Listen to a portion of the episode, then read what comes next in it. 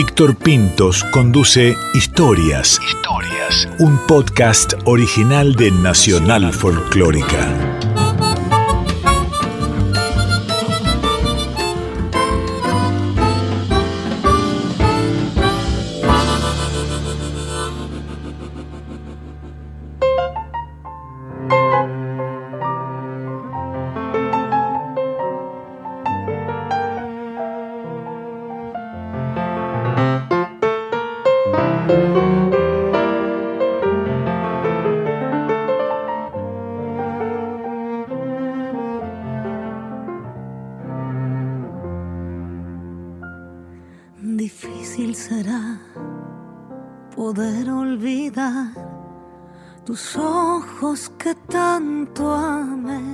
Soledad, Soledad Pastoruti, nació en octubre de 1980. Es de Santa Fe, de Arequito, ya sabemos. O sea que hoy tiene 42 años. Hizo su aparición en el Festival de Cosquín en 1996. En el verano de 1996, cuando era una adolescente de 15 años. Parecería que fue ayer nomás, y fue sin embargo hace ya mucho tiempo. Fue hace 27 años. Aquí y ahora, Soledad hace el relato completo de ese momento del debut y ya se podrá comprobar, es una delicia. Parece de película, posiblemente sea de película.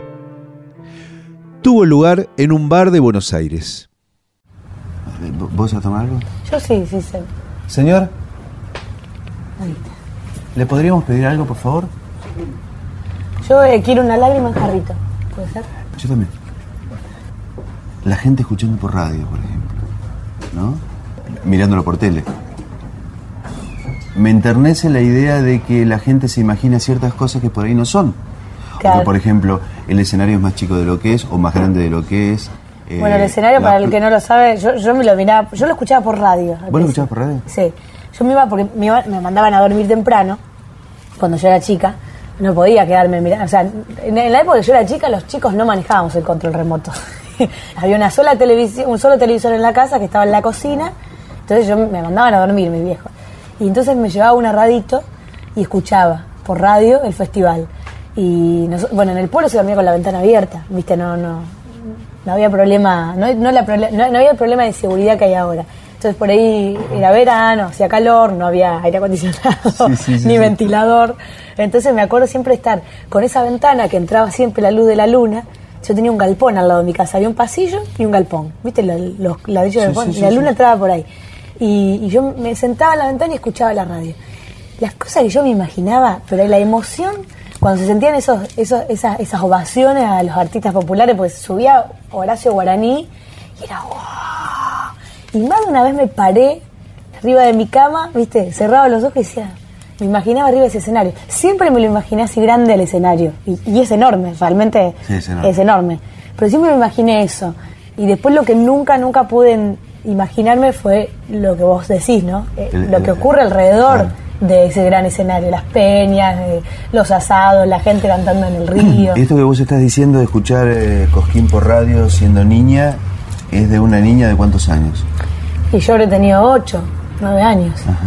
Entonces yo recién empezaba a tocar la guitarra y a cantar folclore. A los 8 fue la primera vez que yo me subí en escenario a cantar en mi pueblo, pero me subí en escenario frente a los padres de, de los alumnos de guitarra, que te imaginas lo que íbamos a primer año, era toda la noche, ting, Claro, y sí, la sí, segunda sí. nota venía en la media hora. Pero, pero no sé, bueno, yo creo que en, bueno, en el caso mío el amor por el folclore se debe a varios factores, ¿no? No a la zona en donde yo nací, evidentemente. Este, porque ahí el folclore no se, no se vive como se vive en el norte. En otros lugares, sí. Pero tuve la suerte de tener una maestra de música, Alicia, que amo profundamente, Ah, este, que siempre, siempre, siempre me presentó el folclore, eh, ¿viste? En ca- aparte como sabía que, que, a mí- que yo la, la seguía en, en sus iniciativas, como que siempre me tenía muy presente, yo no veía la hora que llegue la hora de música. Mi profesor de guitarra y ni hablar mi viejo y la radio Arequito, que se era una radio fija que teníamos en la cocina, ¿viste? El aparatito, vos lo prendías se escuchaba solo en la radio Arequito. Y era todo el tiempo folclore. Ah, mirá vos. Todo el tiempo folclore.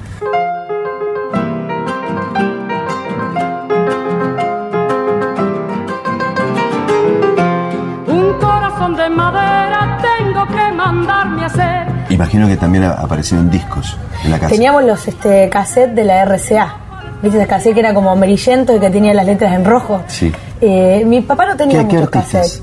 ¿Qué- así que te, que, que te gustaba mucho en ese momento? Bueno, mi papá no, no tenía, no, no había muchos cassettes en mi casa. Había un grabador, mi mamá era, daba danza y era su herramienta de trabajo, o sea que mucho no lo podíamos manejar. Pero lo que yo hacía es cuando mi viejo, como venía a dormir la siesta y era mecánico, traía el auto que aprovechaba a probar un auto que había arreglado cuando venía a casa a comer. Entonces el auto se quedaba ahí afuera Claro. de casa, o a veces venía con su auto. Entonces siempre ese auto tenía algún cassette. Y escuchaba mucho a Cafrune, a Cafrune con Marito. Mirá. Para mí, o sea, para mí escuchar ese nenito con esa voz de mujer, porque realmente sí, sí, sí. no- cuando el día que me dijeron que era un varoncito era eh, muy, muy difícil de, de entenderlo para mí. Pero que tenía tan solo ocho años y que cantaba así, a mí me, partía el- el la canción del canarito. Era el canario un primo y era su un pequeño. A mí me hacía llorar ese tema.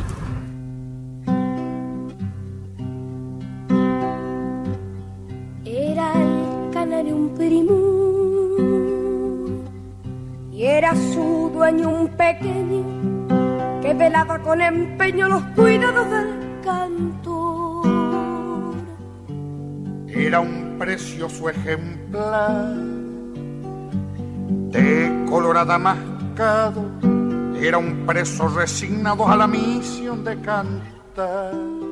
Y después, este, bueno, a Horacio lo escuchaba muchísimo, a los Chalcha, los cantores del Alba, Teresa Parodi, que de hecho yo la imitaba cuando cantaba. Mirá. Em, ¿Qué más? Después mm, Orlando Veracruz. Orlando Veracruz para mí fue Mirá. un gran referente, porque en, las- en la zona donde yo vivo hablaba de una realidad que yo Claro. tenía Sí, muy, sí, sí, sí, muy, sí, sí. muy cercana. Muchas gracias. ¿eh? Y qué sé yo, ahora no me acuerdo, eh, los, los tucutucu, Mirá. este, sí, azúcar. Este, mm, Dos. bueno, ¿y cómo fue el tema de el primer viaje de Cosquín? Mi primer viaje a Cosquín fue muy gracioso porque fue gracioso y a- además como accidentado también. Íbamos a ir toda la familia. Mi mamá, mi abuela, la mamá de mi mamá que siempre nos acompañó en todas. Este, mi hermana, mi papá y yo, ¿no? Mi hermana se enferma. La agarró como una alergia, no, no sabíamos que era alérgica. y Se empezó a hinchar toda, qué sé yo, entonces se tuvo que quedar y se quedó con mi mamá. Mi abuela tampoco viajó. Entonces viajamos en la camioneta de un amigo de mi papá, mi papá, este, bueno, lo- yo y, las otras personas que, que- que íbamos atrás, o al revés, las otras personas y yo, este, tenía una cúpula de camioneta, así que le habían puesto como un colchón, ¿viste? Ahí cargábamos todos los bártulos. Y la nafta la pagaba el amigo de mi viejo, que fue el que nos hizo una mano, porque en realidad nosotros no teníamos ni. O sea, nosotros no, no nos íbamos de vacaciones. No era para. Nosotros, viste, cuando vos- yo llegué acá a Buenos Aires y todo el mundo hablaba de las vacaciones de invierno, las vacaciones de verano. Para nosotros, vacaciones sí, de invierno sí. era no ir a la escuela, la de verano también, pero nada más. Claro. Ir a la pileta del club. Bueno, así que fue todo un.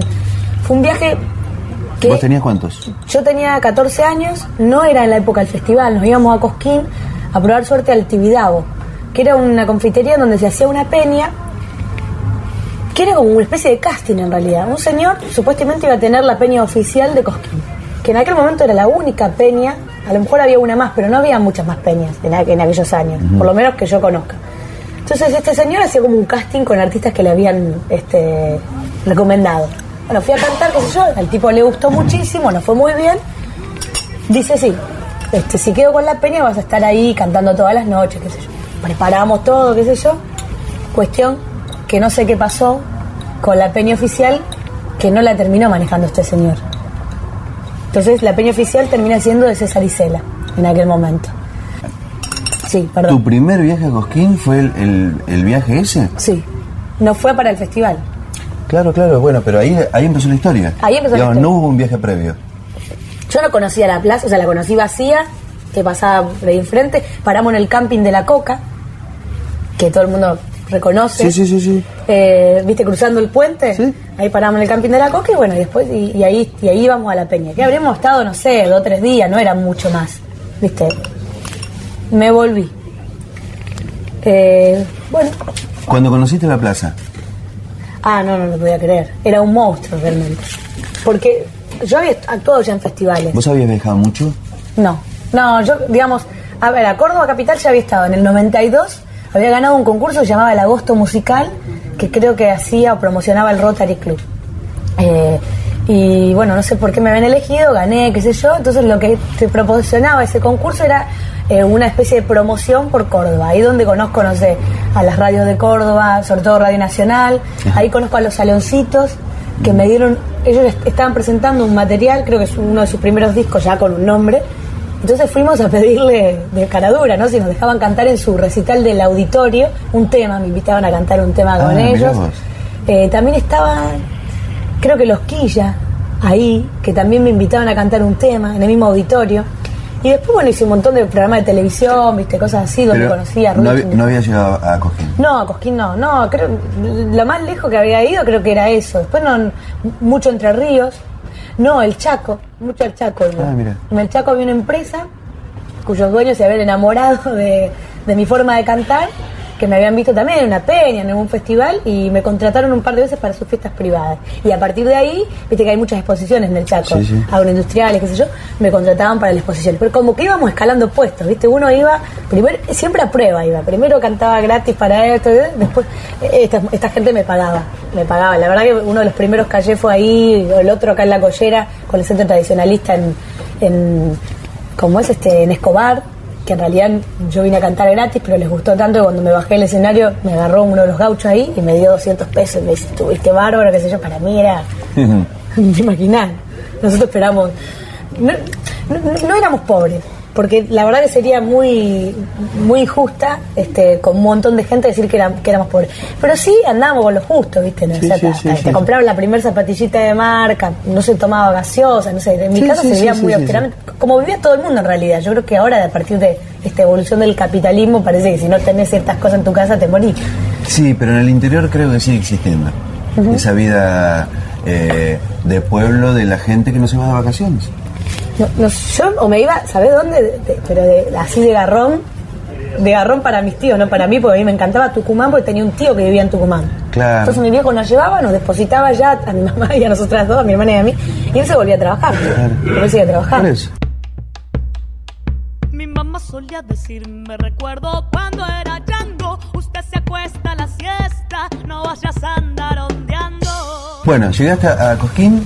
Llegué a Cosquín, quedé en la peña supuestamente, me volví, nos enteramos que la peña no le iba a tener este señor, y mi hijo dije, bueno, vamos igual, a probar suerte, en la época del festival. Entonces el año 95 juntamos a unos músicos, yo en aquel momento no tenía músicos estables, me acompañaban, qué sé yo, parte de los este, alumnos de, mi profesor, mi profesor no iba porque era una persona muy ocupada, eh, y me acompañaba el vecino que tocaba el bombo, lo, lo hacía muy bien, pero no, no era su trabajo principal. Entonces fuimos en el 95 con dos alumnos y, y mi vecino a Cosquín. Paramos en un eh, garage de una casa que alquilamos. Este, comprábamos fiambre para comer los sándwiches, qué sé yo. Y yo ya los nervios que me causaba el hecho de cantar en las peñas ya iba con la voz mal. Era muy chica. Bueno, ni bien llegamos a Cosquín. Sí, no importa, igual me gusta frío, no te preocupes. Ni bien llegamos a Cosquín, eh, había una carpa cerca de la, de la Plaza de las Artesanías, muy grande, que era la peña oficial. Entonces mi viejo, que era siempre fue muy ansioso, lo primero que hizo fue bajarse a, ver- a hablar con alguien de la peña para ver si podíamos ir a cantar. Ahí lo conoce a Mario Lescano, que es un humorista, creo que es santiagueño. Mario ya había estado en varios festivales y me conocía a mí. Entonces él anotaba a los artistas que por noche iban a actuar. Dice, sí, mira, hay un montón, pero vení que le vamos a dar un lugar en la peña oficial, a eso, a un horario relativamente bueno, porque yo era chica, hay gente que tenía más edad. Bueno, entonces nos dio un lugar, de, el horario de las once y media más o menos. Así que toda la noche íbamos a comer a la peña, que eran tablones, que vos compartías con todo el mundo, y bueno, a, a una cierta hora cantábamos. A esa peña concurrían muchos artistas reconocidos, ha ido Mercedes Sosa, todos porque realmente era la- en aquel momento se vivía mucho más la mística de las peñas. Ahora los artistas como que, salvo el que tiene una peña, los, los demás no vamos tanto. Por esta cosa de que a- me parece que cambió mucho la, la- la- la relación del artista con, con el público en los últimos años. Después es un tema de analizar bastante profundo, Sí, pero... sí, sí, puede ser. Pero bueno, yo cantaba en, en el escenario y me iba muy bien. Siempre me pedían otra, qué sé yo. una- un día vino a verme el intendente, otro día todo el mundo, ¿viste? Una noche eran la, la una y media de la mañana y yo no había subido a cantar. A la única peña que, eh, que había ido, a pesar, a partir, a- además de esa, fue la de el tío San Javier, que me dieron un lugar, pero en la cola porque yo no estaba como estable. Y ya tenían una polla de mi edad en esa, en esa peña que era de Córdoba, además que cantaba todas las noches ahora. Entonces canté, pero después no, no, no probé suerte en otra peña porque siempre tuve lugar ahí. Bueno, fuimos a. eh, me toca cantar, pero, pero no, no, no me llaman, no me llaman, se pasa el horario, se pasa. Me empiezo a enojar, fue son las una y media de la mañana, yo me subí al escenario. Entonces veo a un señor de saco y bigote y digo, este debe ser el dueño de la peña. Y me voy enojada, yo vestida con alpargatas que me hacían doler los pies, porque tenían esa suela, no era de, era de, de goma, ¿viste? Esa alpargata, Sí, no, sí, no sí, de, sí, sí, sí. de caucho, me hacían doler los pies. Una bombacha de gaucho este, que en aquel momento se usaba como si se, se usase el jean, o sea, no es que la compré para el escenario, una remera negra que le habíamos- tenía una marca en inglés, entonces la habíamos tapado con fibrón negro, la marca era como, viste, bordada en blanco, un chaleco que me habían regalado, y esto lo tengo que nombrar en Armstrong, en una feria de artesanías, que siempre el intendente, que era ahí en Santa Fe, Sí. y creo que nada más. ¿Viste? Ah, y el poncho ni hablar, que fue lo primero que, que- que incorporé porque lo único que había folclórico en mi casa. Eso, un bombo de esos de madera terciada que pobrecito no, no se podía ni tocar, y la guitarra que le hice pomada de chiquita yo arrastrándola. Entonces este, le toco así al señor este, le digo del saco, digo, ¿cómo puede ser que no, no haya subido al escenario? Señor, yo tengo el horario de las once y media, enojadísimo. Y este señor me dice, para, para, para, ya, ya, ya te hago, es más, te presento yo. Qué bien, digo. Era César Isela. Mira vos. Entonces César, cuando termina el grupo que está ahí, eh, agarra el micrófono y ya me presenta a mí y me hace cantar. Y él quedó tan impresionado con lo que yo hice ese día que empezó a decirle a la gente que estaba ahí, pero esto tendría que tener un lugar en el escenario mayor y qué sé yo. Y así se empezó a armar como un de boca en boca muy interesante con el correr de, lo- de los días. Y el día que vino el intendente fue, actué dos veces, porque actué primero sin que él estuviese y cuando llegó el intendente me hicieron actuar de nuevo para ver qué pasaba. Porque las dos formas de subir al escenario de Cosquín son por este el fervor popular, por las, o sea, si vos recorres las peñas por pedido de la gente, sino por una competencia. Sí. Yo por competencia nunca hubiese llevado a Cosquín, pero eso te lo aseguro. ¿Por qué? Porque cada vez que me presenté una competencia perdí. Porque en realidad yo creo que siempre los, los jurados este, no está en el gusto del jurado, eh, a veces el, el artista más, el, popu- el popular. Yo tenía siempre... Sí, puede ser. No sé, está bien, porque hoy que yo soy, hoy que quizás a veces me toca a mí estar de jurado, entiendo cuáles son, este, cuál es la visión de uno, ¿no? Buscar que también no desafine, qué sé yo. Pero a mí me acuerdo, me acuerdo que una vez me descalificaron porque yo me movía mucho. En aquel momento en el folclore la gente no se movía tanto Claro, arriba del escenario. sí. Pero nada, era, te ponían el pie de micrófono con el Es numerito. que cambió, es que cambió, todo cambió mucho. Si vos ves un tape de un concierto de Cerú Girán, Mm. no podés creer que el público en obras, por ejemplo, estaba sentado en la platea y movía la- mo- no, movíamos la cabeza así, siguiendo el ritmo, y hoy ves un concierto de los piojos y es una, una ola de gente saltando, y vos decís que cambió, y cambiaron los tiempos ahora viendo tapes viejos, veamos que los artistas no se mueven como cuando apareciste vos y, y empezaste a recorrer el escenario. Igual yo era una desubicada, porque yo actuaba en la zona de Santa Fe, los gringos, incluyo, somos re quietos. O sea, como público de sentarte, Queda medio sacada la chica. escuchar, y era una loca que estaba ahí arriba de allá para acá y el, el público no estaba respondiendo a lo mismo. Quiero decir, no fue siempre lo que, lo que vino después. Claro. La, la remada anterior fue totalmente distinta. Bueno, pero es como el artista. que no la cara. Es como el artista que, ¿viste? que se manda un solo de guitarra y, y se desespera tocando y capaz que la gente lo mira como diciendo qué pasó y el tipo se está matando ahí arriba. Claro. Y el tipo lo está disfrutando Total, mucho, pero ahí el total. público Bueno. no, llega, no llega a entenderlo. Bueno, pero así es. Es cierto eso, es cierto. Entonces, Bueno, me viene a ver el intendente, actúo, al intendente le encanta y promete en público que yo voy a subir al escenario mayor. Esto era en día sábado, quedaba un solo día de Cosquín, que era domingo. Domingo es una final. película. Sí. Es una película. Es una, la historia es una película. Sí. Es más, yo no, bueno, alcanzaste a verlas, pero en una época hacían películas acá, tipo la película de Palito Ortega. Viste que llegaba el tipo de Tucumán, la guitarra de retiro. Totalmente. Y que eran todas dragas las historias. Y después el, tipo que era cafetero y que lo, lo veían en el canal y triunfaba. Bueno, yo era canillita, lo hizo. No, bueno. Con la diferencia que, bueno, era una- no por una necesidad de mis viejos, mi viejo trabajaba, eh, que nos iba tan bien, pero tampoco. Era porque yo tenía una cuenta corriente muy grande en el kiosco de la esquina.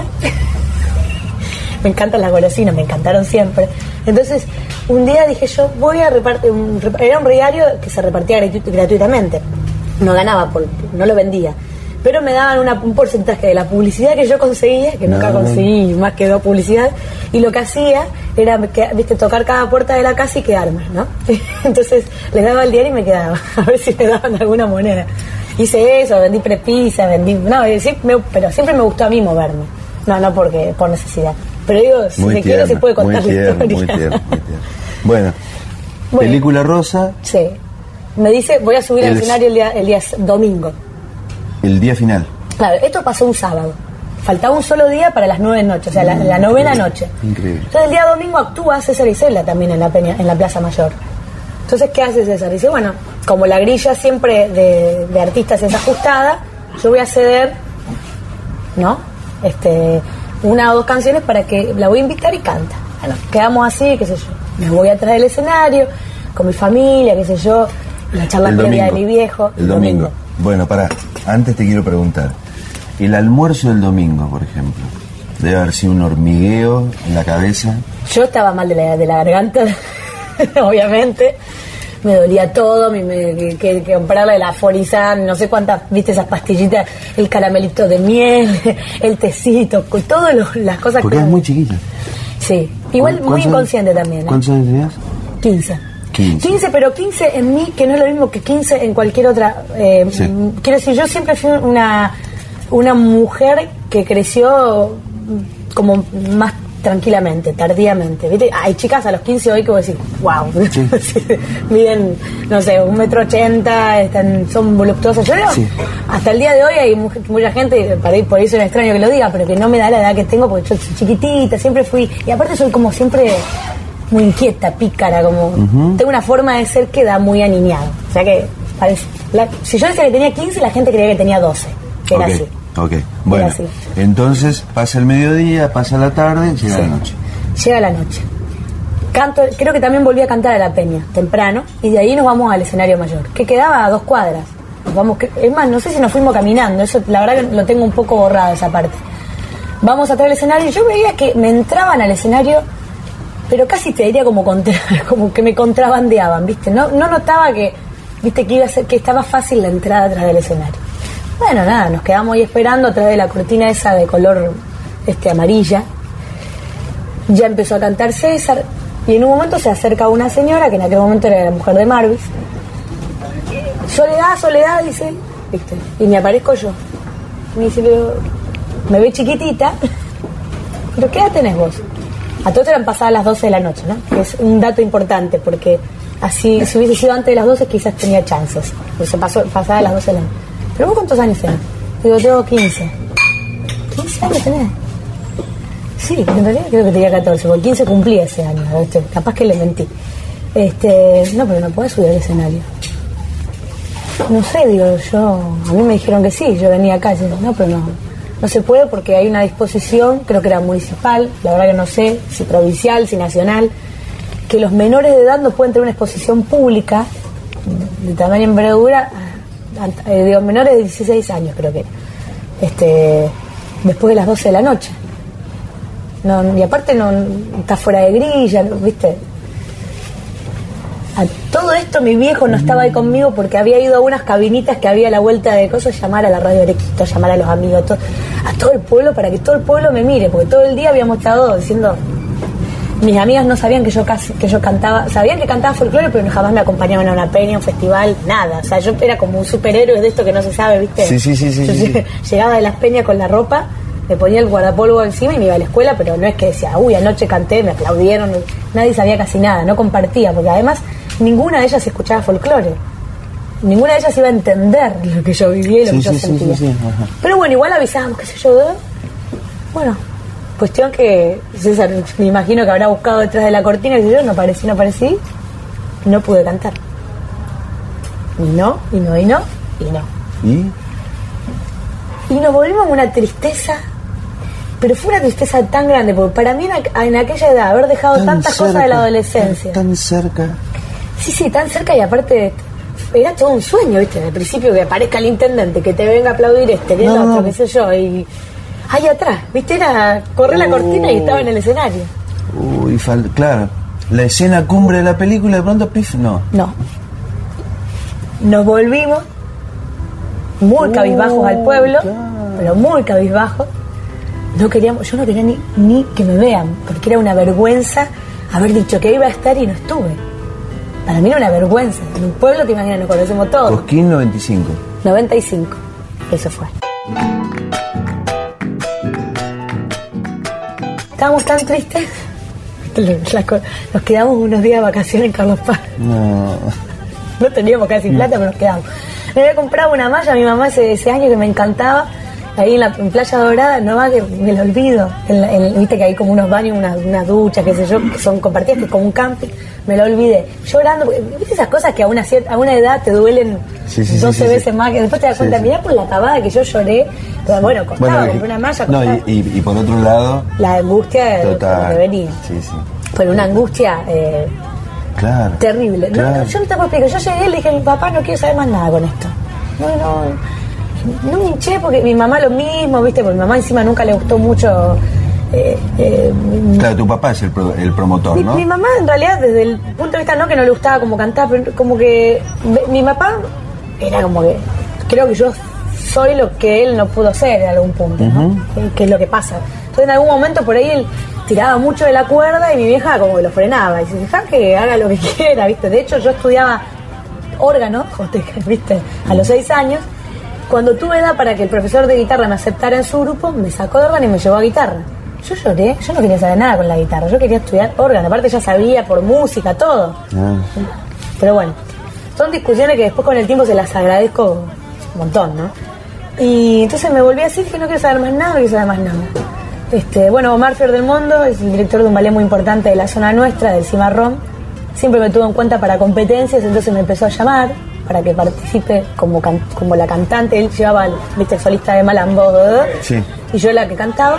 Y empecé a ganar premios con él, con la delegación de Santa Fe. Ganábamos premios todos, no, no, no era Sí. eso. Y eso me empezó como a incentivar muchísimo también. Durante el año. Durante el año. Ajá. Actué en varios festivales, en Peña más que festivales, y llega el próximo Cosquín. Y mi viejo dice, vamos Cosquín. Qué bueno. Con la contra de toda la familia, ¿viste? Porque aparte, te, vuel- te vuelvo a repetir, no había plata, no es que Sí, sí, decís, sí, sí, sí, sí. no me importa nada, no había plata. Entonces, este, bueno, pidió plata prestada a amigos, así, algunos, algunos fiados en el pueblo, y volvimos. Y en el, en el camino, escuchando LB3, obviamente, ¿no? Y hablaban de una cosa, de la otra, qué sé yo, mi papá ya se emocionaba y ya me decía, no, porque nos bailar, ya me- él me buscaba repertorio.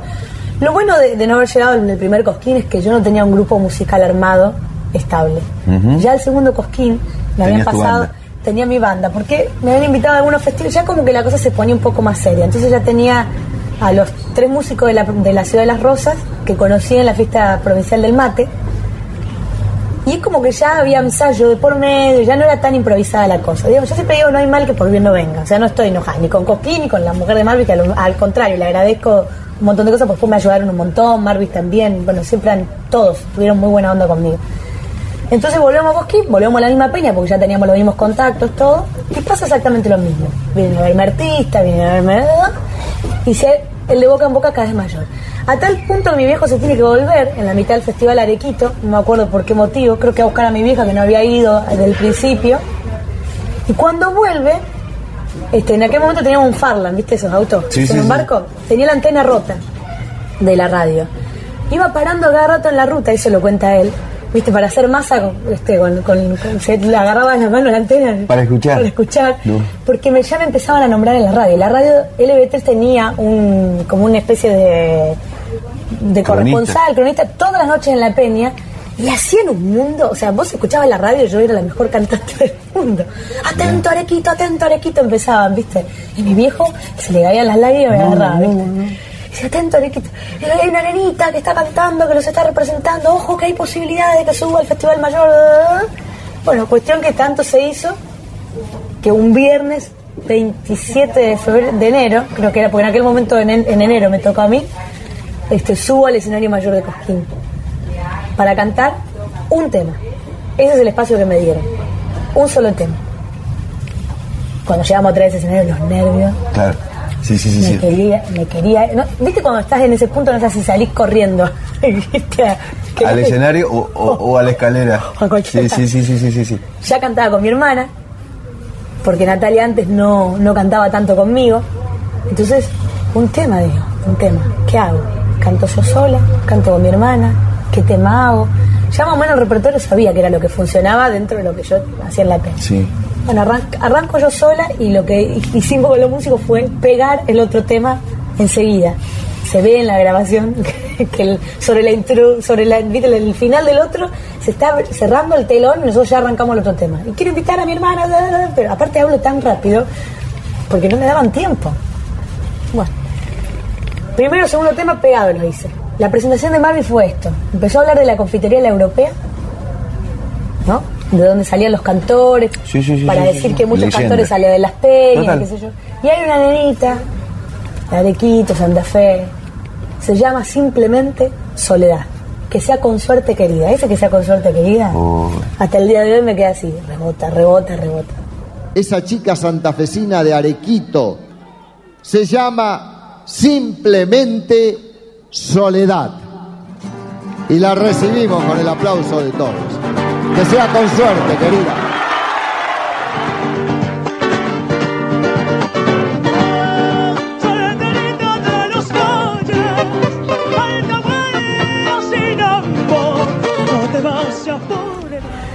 Bueno, subí al escenario, canté Saltenita de los Valles, lo pegué con Adonata. Me habían prohibido rebollar el poncho. ¿Por qué? Porque sabían que con eso yo alentaba mucho a la gente. No tenían mucho tiempo para darme y no querían que haya otra. No querían, no de malos, Sí, sino sí, que sí, sí, sí. yo Necesitaban- a veces cuando programaba un festival te das cuenta porque Sí, sí, sí. Necesitaban que no se estirara. que no se estirara. Claro. Entonces, por favor, no revoles el poncho. No. Yo lo revoleé. Lógicamente. Y bueno, terminó ese tema y la gente empezó a pedir otra, otra, otra. Entonces Marvin dijo, bueno, otra. Hice Entra en el pago sin golpear. Terminó empezó el pago sin golpear. Te quiero preguntarte, en los debuts, sobre todo los artistas jóvenes, tienen tanta adrenalina, tan poco tiempo, Sí. tanta cosa toda junta que suelen hacer sus canciones en un tempo mucho más rápido. Yo no solo en los debuts. Hasta el día de hoy me pasa eso. Pero sí pasa que lo- los artistas de festival, los que estamos acostumbrados a. A veces, viste, querés intentar decir, quiero hacer algo distinto, cantar una canción en el medio que tenga un mensaje distinto, es muy difícil. Muy difícil. Se te acelera todo. Vos tenés que lidiar con un montón de cosas de arriba del escenario. En la época donde no había vallado, de los escenarios eran así, y donde la gente empezaba a subirse arriba del escenario. Es lo que yo te digo, hubo un cambio. Antes vos cantabas, la gente estaba quieta, tranquila, te gritaban, qué sé yo, pero después hubo un cambio, se cambió como un fanatismo. Que en Catamarca una vez se hundió un escenario, literalmente se hundió. ¿Sabés quién era la seguridad mía? Mi mamá con una botella de agua. Le decía a la gente, no te subas porque te mojo. No te subas porque te mojo. Y yo mujer hundió, además Y se hundió. se hundió un escenario que estaba un escenario más chico que estaba adelante y cuando subieron los nocheros porque estábamos los dos la misma noche se hundió el otro escenario Claro. O sea Sí, sí, con- sí. y ese día yo quise hacer un tema llamado Cartón Soldado Malvinas en Catamarca empecé el tema nadie me dio ni cinco y lo corté y le dije bueno está bien los respeto no quieren escucharlo hagamos lo que ustedes quieran escuchar y empecé chacarera viste todo una cosa trae la otra pero llega un, llega un punto que uno se acostumbra a un ritmo en los festivales Claro. que después, con el tiempo, ya, viste, cuando Uno vos tenés- pilotea más. Y aparte ya tenés como una personalidad, la gente te respeta ciertas cosas, pero al principio es muy duro. Y la noche, y la noche de ese, de ese debut, digamos, debe haber sido a Remixamos el 400 folclore. a 400 mil, ¿no? Sí, pero no- después fue más rápido que, que en ese momento. Tuvimos una etapa en donde los temas eran mucho más rápidos que en mi debut. Ah, mira. Como de mucha adrenalina, de por- se, se- se ve que por lo que estamos viviendo, no sé. Sí. Nunca me di cuenta. Fue un no shock muy eso fue un shock muy fuerte. Sí. Eh, hoy, visto a la distancia. O sea, fue un... Sí, aparte, Sí, sí, sí, sí, sí. para mí, para la gente, para todos, en realidad. Era tipo tromba, digamos. Sí. Era medio desflecado, pero tipo tromba. Sí, era como totalmente inconsciente, ¿viste? Me pusieron el huracán de Arequicho. Claro. Subía y era...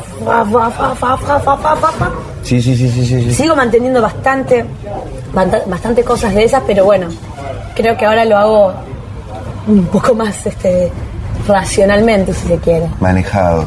Más manejado. Sí. Pero sí, eso estaba. Eso estaba. Bueno, entonces terminaste haciendo ah, eh, dos en una y otra más. Y otra más que era entre vos sin golpear. Termina entre y yo ya estaba re contenta, feliz porque ya me habían pedido otra gente, tuve la aprobación del público, ya me estaba yendo, qué sé yo. Se cierra el telón por completo y Marvis no logró nunca calmar a la gente. Pero nunca, ¿eh? Era silbarlo y silbar. Momentito, decía Marvis, momentito, momentito, mom- pero vos, mira, eso lo tengo acá patente de ver el video, no pudo parar a la gente. Porque no me conocía, no era el otro bárbaro, ¿eh? compromiso que puedo llegar a tener ahora. Sí, Hoy quizás el público se siente comprometido en pedirme otra, sí. porque ya soy soledad. Sí, sí, sí, sí, sí. Pero antes no, no existía eso. Y bueno, tuvo que hacer abrir el telón y volví con mi hermana, hicimos las moras. Pero cuando bajé me sentía la, la reina Claro, de... claro, claro, claro, claro.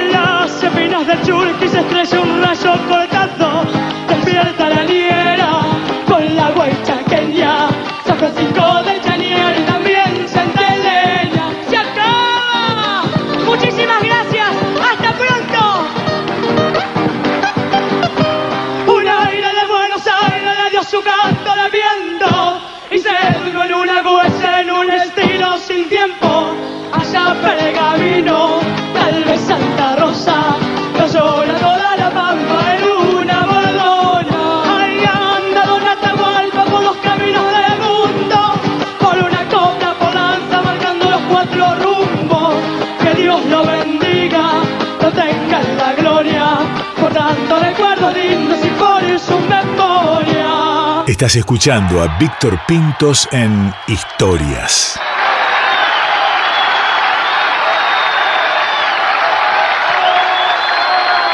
Muy bien. Felicitaciones a estas muchachitas santafesinas de Arequito que han logrado conmocionar a esta multitud en la plaza nacional del canto y de la música popular. Le vamos a tener que pedir otra, ¿no? ¿Eh? Le pedimos otra entonces a Soledad. Muchísimas gracias. Bueno, a ver cómo están preparados para hacer panoche. Así nos despedimos con todo. Muchísimas gracias a todos ustedes. Y vamos con esta chacarera.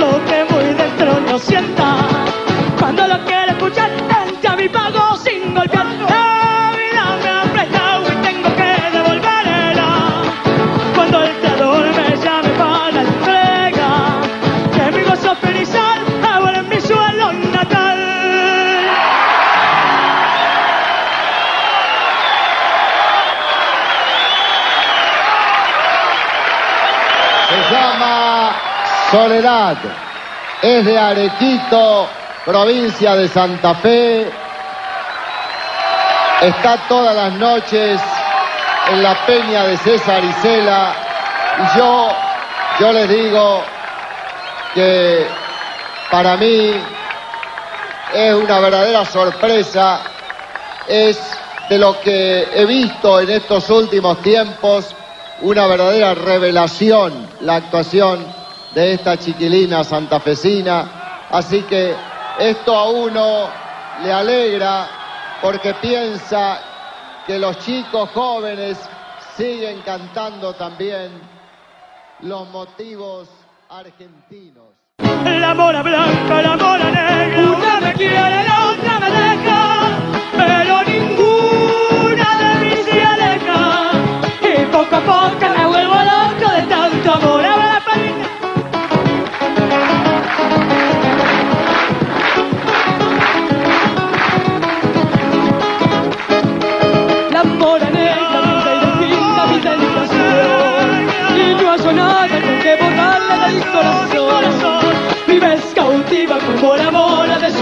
Oh.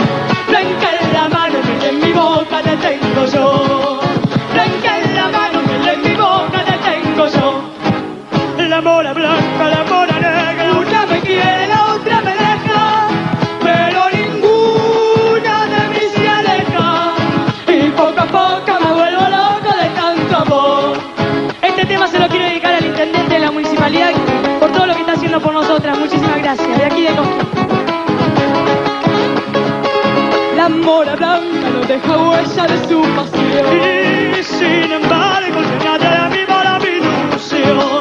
Vives cautiva como la mora de su sabor.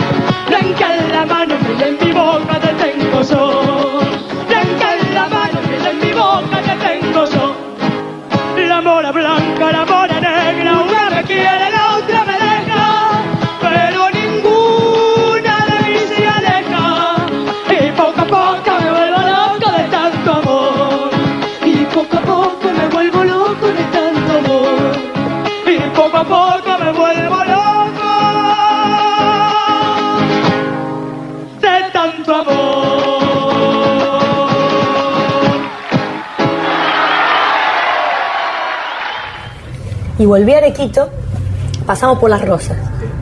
Caravana con los bomberos. No. Sí, porque los músicos míos eran de las rosas. Los dejábamos a ellos ahí, caravana con los bomberos, con viste No. la, la autobomba, papelito, qué sé yo. Eh, pasamos por eh, Villa Eloísa, que siempre la gente se queja de que nunca reconozco eso, pero es cierto. Villa Eloísa era una- una- un pueblo, es un pueblo que queda muy cerca de Arequito, camino de tierra, iba siempre a cantar a las peñas de ahí. Pas- ahí me hizo subir un día a cantar con él de Orlando Veracruz. Y pasamos por ahí también, otra vez los bomberos, la gente en la calle, gritándome cosas. Eh, porque ellos sentían que yo era de, de ahí, de ellos. ¿Y sí? Un avión de estos fumigadores que tiraban papelitos de colores desde arriba, que No. nos, nos siguió desde el trayecto a Villa Eloísa, que son 20 kilómetros a Qué final cursi de la película. No es un final cursi No, no, de la película, no se puede papelito. creer. Sí, sí, el papelito, como eh, Sí, sí. el alacrán. Y llego a Arequito, que es un pueblo, un pueblo, se podría decir frío, no, no en crítica porque yo amo a mi pueblo, ¿eh? y además siempre, siempre me alegró muchísimo porque me tiene un cariño muy grande, pero desde el respeto. En mi pueblo yo nunca me sentí, viste, mal, en el sentido, nunca sentí que, que, que no me dejasen vivir, al contrario. Pero nunca fue un pueblo decir, bueno, salgamos a la calle, no sé, hacer esto, hacer lo otro. También la autobomba. Me tiraban rosas. Me hicieron recorrer todo el pueblo. Dos mil personas juntamos en el pueblo, en la calle. Se habían puesto toda una platea en el, en, ¿viste? en la estación de tren, que está en el medio del pueblo, porque la vía pas- divide el pueblo en dos. Toda una platea de gente, todos mis parientes, mis amigos. Eh, ¿Es yo grande aparte la Arequito? cara, ¿Cu- cuánto? 7.000 habitantes, un poquito menos creo que tiene ahora. Pero bueno, 2.000 personas y 7.000 habitantes como Mucho. Sí, sí, sí. Viste, hay una campana y tocaban la campana. Uno, el bombisto, que ya no iba conmigo, que era mi vecino, se había disfrazado y andaba tocando la campana feliz. Y, la- y me tuvieron que hacer, viste, esa rondita para llevarme. Yo no lo podía creer. Aparte, yo venía con una pinta, tenía un, un short, una remera medio negra destenida, una, una ojera de haber estado de peña en peña. No lo podía creer. Mi casa toda escrita de grafitis pas- pasacalles. El teléfono sonaba, sonaba, sonaba. No sé, es tan difícil. Llamaban de tre- tres compañías discográficas, atendí en un mismo día. No dormí por no sé cuántas noches. Qué bárbaro. Cosquín. Y el reconocimiento de mis amigas. Y hasta el día de hoy, cada vez que yo actúo en Cosquín, el pueblo se sienta en las veredas, viste, en los boliches con el televisor y espera, espera mi noche. Es, es muy fuerte. La gente lloraba, ¿Y sí? lloraba.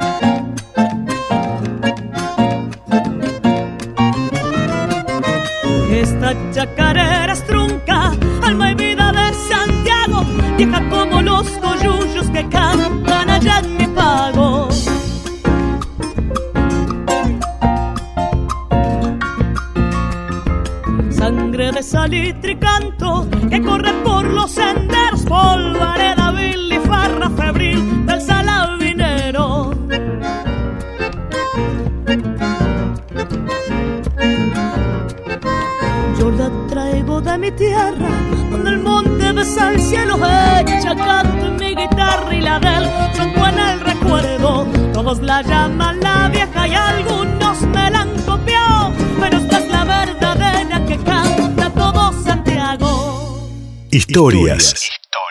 Un podcast original de Nacional Folclórica.